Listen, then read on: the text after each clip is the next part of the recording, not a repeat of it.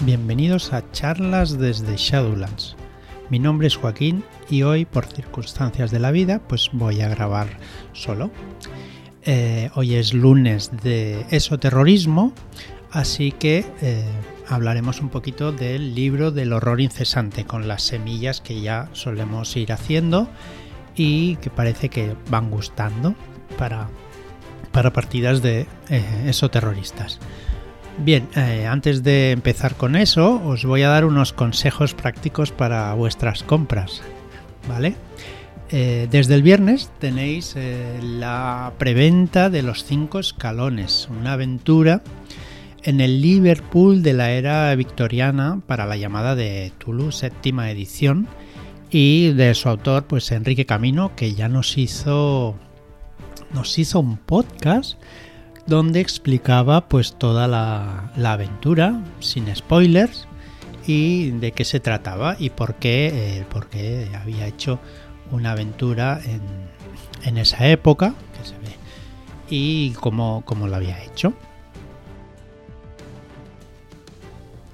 Bien, para los que os guste dirigir, seáis directores, directoras, pues tenemos el segundo volumen de historias de leyenda, historias de terror, ¿vale? Que son recopilaciones en físico de los Shadow Shots de la quinta edición, más descargados del año, y de la de las historias de terror, pues también pues más, más descargadas del año pasado, ¿vale?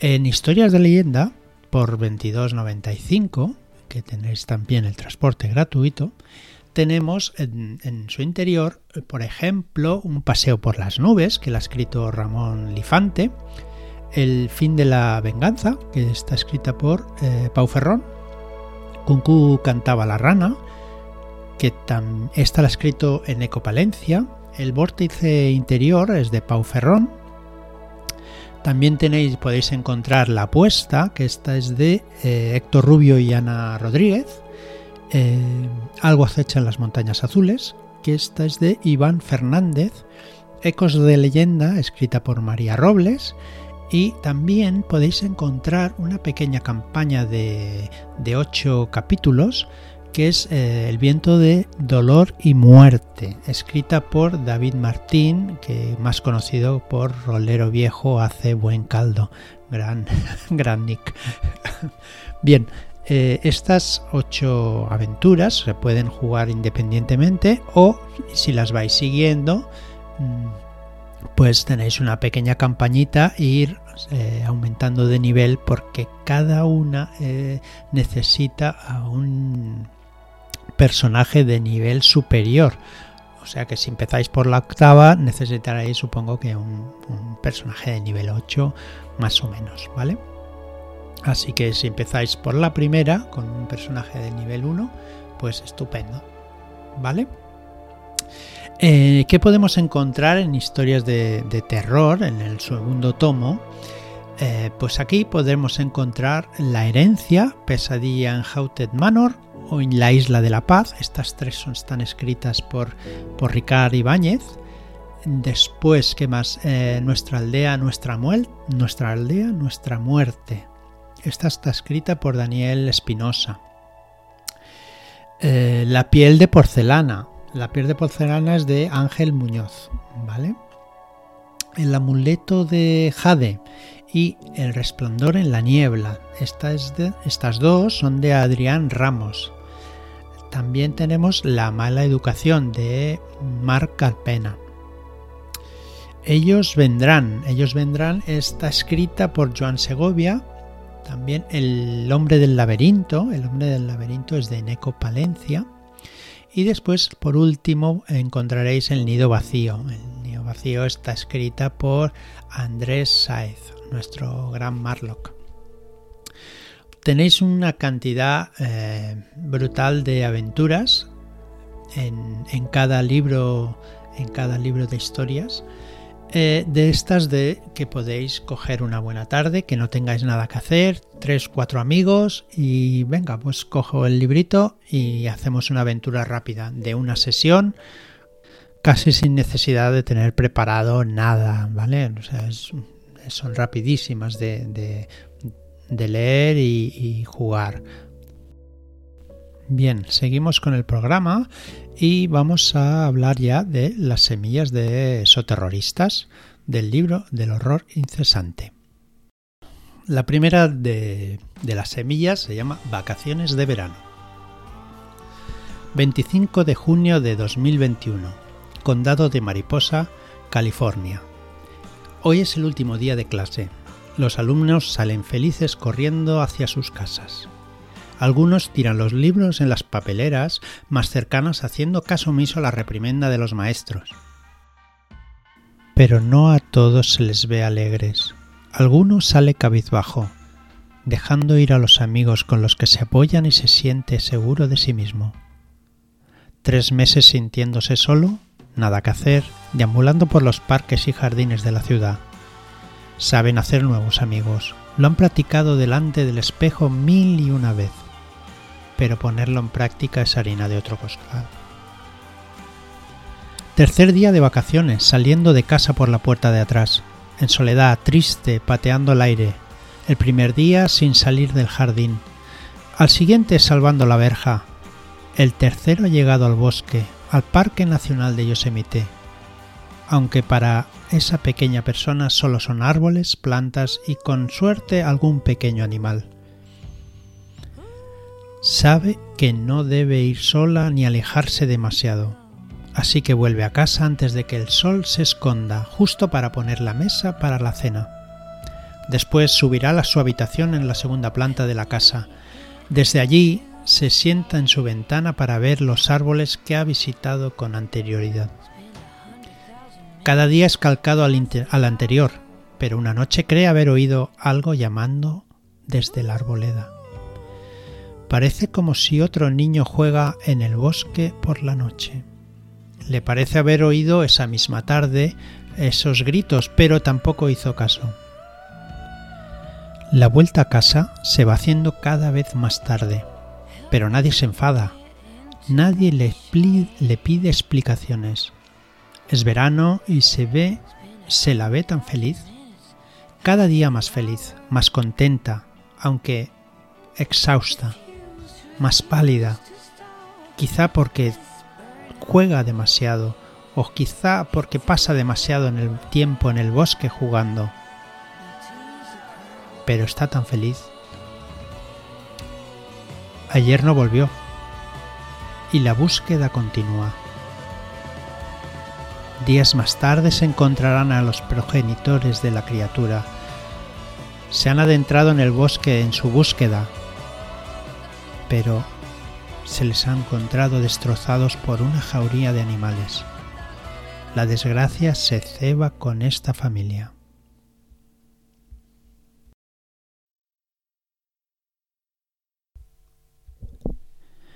Bueno, espero que la primera os haya gustado. Vamos a por la segunda. Esta se llama Una mala tarde. Corres, corres y solo piensas en correr acabas de ver tu primer perro de tortura, o al menos así lo llamó John cuando lo descubristeis. No puedes sacarte de la cabeza las imágenes cuando fue devorado. A Mari y a Katy no les fue mucho mejor, destrozadas por lo que le salía de la boca del monstruo. Una especie de broca que clavó una y otra vez hasta acabar con su vida, con la vida de las dos. Solo puedes correr y esconderte, o al menos intentarlo, esperando que no te haya seguido ni que sepa seguir rastros. Al final de la calle se ve la luz, se ve una luz, algo abierto todavía, entras sin pensar. Una luz tenue, una barra larga y diez o doce mesas llenan el local. Nadie se inmuta. El, el barman sigue sacando brillo a los vasos detrás de la barra. Una mala noche? El servicio está al fondo a la derecha, pero solo es para clientes. Sí, sí, sí, póngame lo más fuerte que tenga. Voy al... Voy al servicio. Cruzas todo el local, los 25 metros más largos de toda tu vida. Andas como si cada paso acortara tu vida un año. Llegando casi al linde de la puerta, En la última mesa se levanta una mano sujetando un pañuelo de papel. Lo miras y escuchas, límpiese. Tiene la cara salpicada. Parece sangre. ¿Se encuentra bien? Lo coges y no dices nada. Sigues tu camino. Entras al baño, te limpias, te miras en el espejo más sucio y viejo que hayas visto jamás. Tu piel está pálida, blanca, como si hubieras visto un monstruo. Y sí, eso te remueve otra vez las entrañas. Vuelven las náuseas y vomitas hasta la primera papilla. No pensabas que te quedara nada dentro ya. Te has refrescado un poco, te has limpiado como has podido los restos de sangre y vísceras que llevabas encima y sales al local. Ahora sí, ves a las siete personas que hay dentro. El barman, un par de chicas bailando acarameladas al son de Careless Whisper de George Michael. Una te mira y te guiña un ojo. Otra pareja discutiendo sobre algún tipo de trivialidad. Otros dos están sentados en taburetes, uno en cada punto de la barra. El primero va repasando a todas las personas del lugar, incluso a ti, como estudiándolas, y el otro parece que está dormido entre sus brazos, quizá borracho. Desde que te dedicas a, a la psicología forense penal, tu vida ha ido, cambia, ha ido cuesta abajo. Tu habilidad para analizar escenas ha vuelto y la persona que te ha ofrecido el pañuelo parece haberse esfumado. El camarero te mira y te señala con la mirada el vaso lleno de parece whisky, mientras te mueve los labios sin soltar sonido y lees 8 dólares que sacas de tu monedero y se lo das. Fuera en la calle se oyen sonidos raros, como un gran animal estuviera suelto y buscando algo, aunque solo se ve una sombra que va de aquí para allá. Quizá mejor no salir. El líquido rasca tu garganta, como era de esperar, y esa sensación te ayuda a olvidar un poco de lo que ha sucedido esta noche. Te calma, te reconforta. No ha sido culpa tuya, y ya no podías hacer nada por ellos. El camarero te llena el vaso otra vez y mira a la persona de la barra. Esta levanta su copa y saluda mientras se levanta y se acerca hacia ti. ¿Una mala noche, amigo? Bebes muy rápido y eso solo puede ser dos cosas, mal de amores o que has matado a alguien y no tienes cara de una persona asesina. La pasada noche un gorila del parque zoológico se escapó generando el caos en una parte de la ciudad. El animal fue abatido a las dos horas, aunque antes cargó contra ellos quitando la vida a tres personas del equipo el ayuntamiento se hará cargo de los desperfectos y revisará toda la seguridad del parque para que no suceda nunca más. También hay un desaparecido más, aunque todavía no se ha encontrado el cuerpo. Bueno, y hasta aquí las dos semillas de, hoy, del lunes de esoterrorismo. Espero que os hayan gustado. Em, pues nada, hasta aquí el programa de hoy y lo único que puedo deciros es muchas gracias por estar ahí, por escucharnos, por seguirnos y por vuestros me gusta y comentarios en las redes donde escuchéis este programa. Muchas gracias y hasta la próxima.